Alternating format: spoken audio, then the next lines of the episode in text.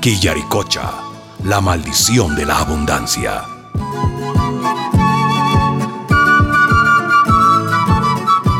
Capítulo 4. Mendigo sobre un banco de oro. La visita a Tambo Rojo les había abierto los ojos a los pobladores de Quillaricocha. Chinas, canadienses o gringas, las empresas mineras a cielo abierto eran terriblemente ambiciosas y terriblemente contaminantes. A ver, buenos días, buenos días, señores. ¿Qué les trae por acá? Eh, venimos de Tambo Rojo, señor alcalde.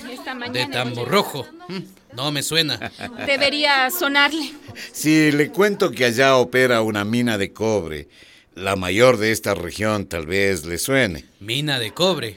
Ah, ah, ah, sí, sí, sí, sí, sí. Ahí hay una gran empresa china. Dicen que Tambo Rojo tiene ahora carreteras, hospitales. La gente está contenta. Le contaron todo al revés, señor alcalde. La empresa no ha desarrollado nada al pueblo. Mm, Bueno, se ha desarrollado a sí misma. Doña Lucy, por favor, no exagere. Eso es lo que vi. Señor alcalde, no venimos a discutir el progreso de Tambo Rojo. Venimos a pedirle unas cuantas explicaciones. ¿Explicaciones? ¿Otra vez? ¿Cómo fue que le dieron la concesión minera a la Green Golden Mines? ¿Cómo? ¿Cómo le dieron? Estas tierras pertenecen a la comunidad. Ma- maestro Nicanor, maestro Nicanor, esa pregunta la debe hacer al gobierno central. Los gobiernos locales no otorgamos concesiones mineras. ¿Y entonces qué? ¿Usted está aquí de adorno?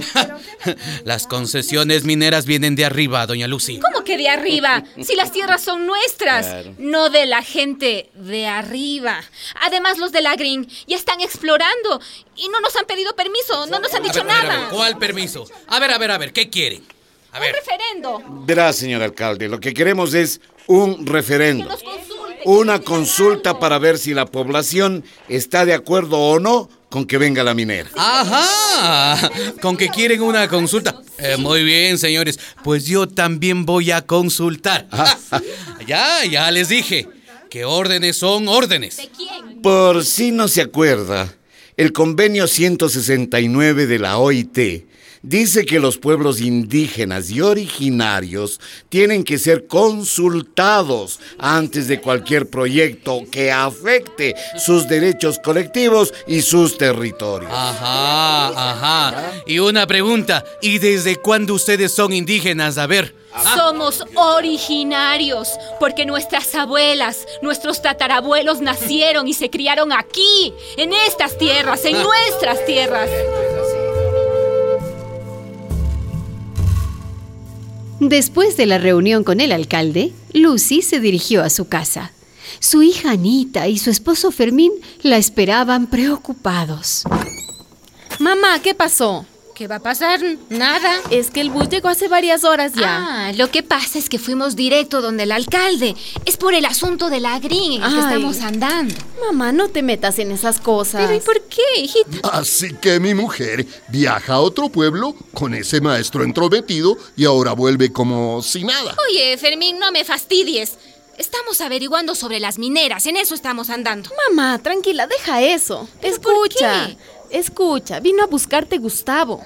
¿Y ese quién es? Gustavo Sartori, mamá. El relacionista público de la minera. A ver, a ver, a ver, a ver, a ver. Me están diciendo que uno de la Green estuvo en esta casa.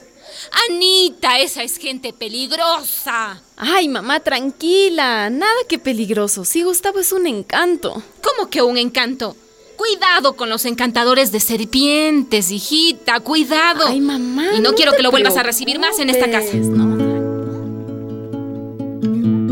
Lucy y el maestro Nicanor convocaron nuevamente a los vecinos y vecinas de Quillaricocha. Se reunieron en el salón comunal.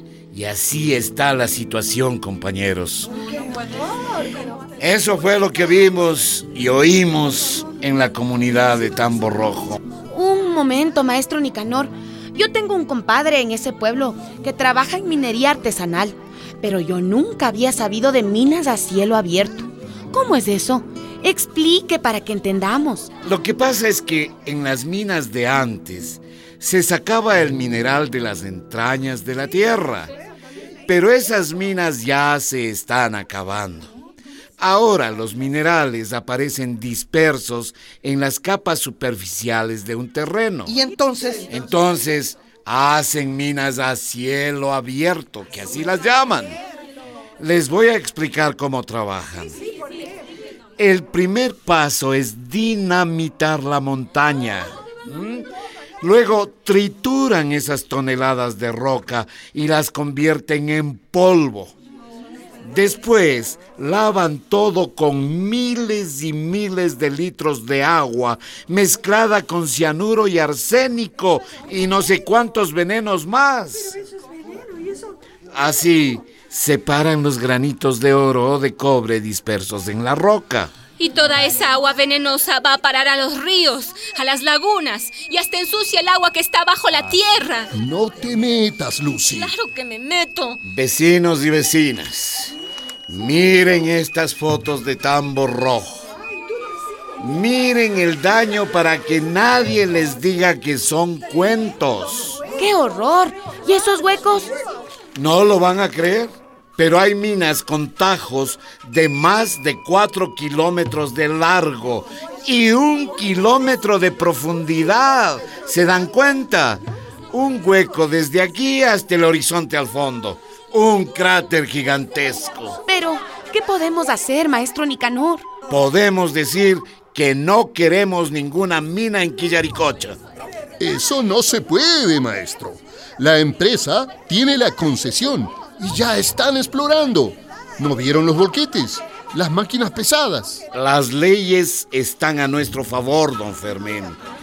El gobierno ha firmado un convenio internacional por el que tiene que consultarnos antes de dar ninguna licencia minera.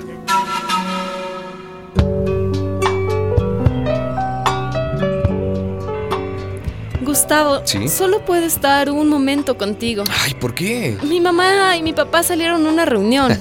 no importa, Anita. Tenemos tiempo para tomar un helado. Oh, mi mamá no quiere saber nada de la mina, Gustavo. no te preocupes. Se convencerá cuando le consiga un buen empleo a tu papá. No me digas que puedes hacerlo.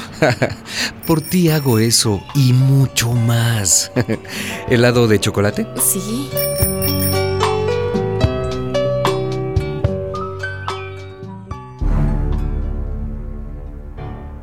Nervioso, retorciéndose los bigotes, el señor alcalde llamó de urgencia al gerente de la Green Golden Mines. ¿Aló? Aló, tenemos problemas, señor gerente. ¿Problemas? Sí, algunos dirigentes están inquietando a la población. Exigen una consulta Ah. previa. Tranquilo, my friend. Las empresas mineras sabemos cómo manejar a las comunidades. oh, yes. No quieren saber nada de la minera. El pueblo entenderá que somos buena gente, que queremos su bienestar. ¿Usted cree?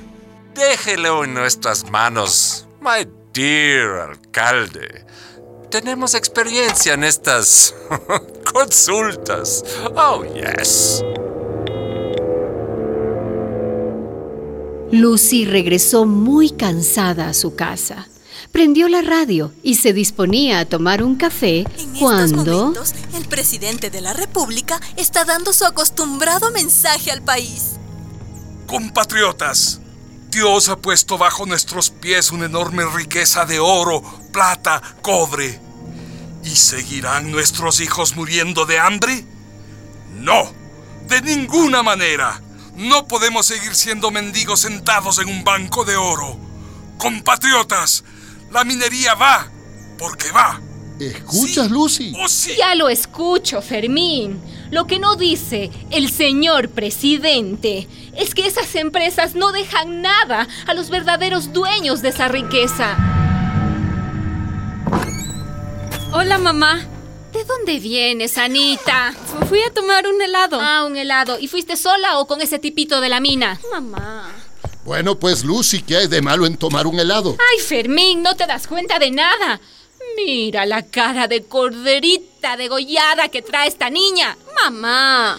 Me preocupas, hija. Y me preocupa lo de la mina. No saben cuánto. Ya, deja eso, Lucy. Dejarlo. Si el presidente acaba de decir que la mina va porque va. Muy bien. Pues yo digo entonces que la consulta va porque va. Como que me llamo Lucy. Esta historia continuará.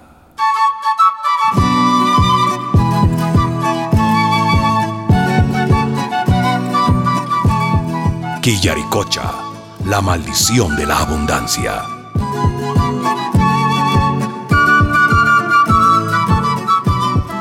Una producción de radialistas apasionadas y apasionados y la Fundación Rosa Luxemburg.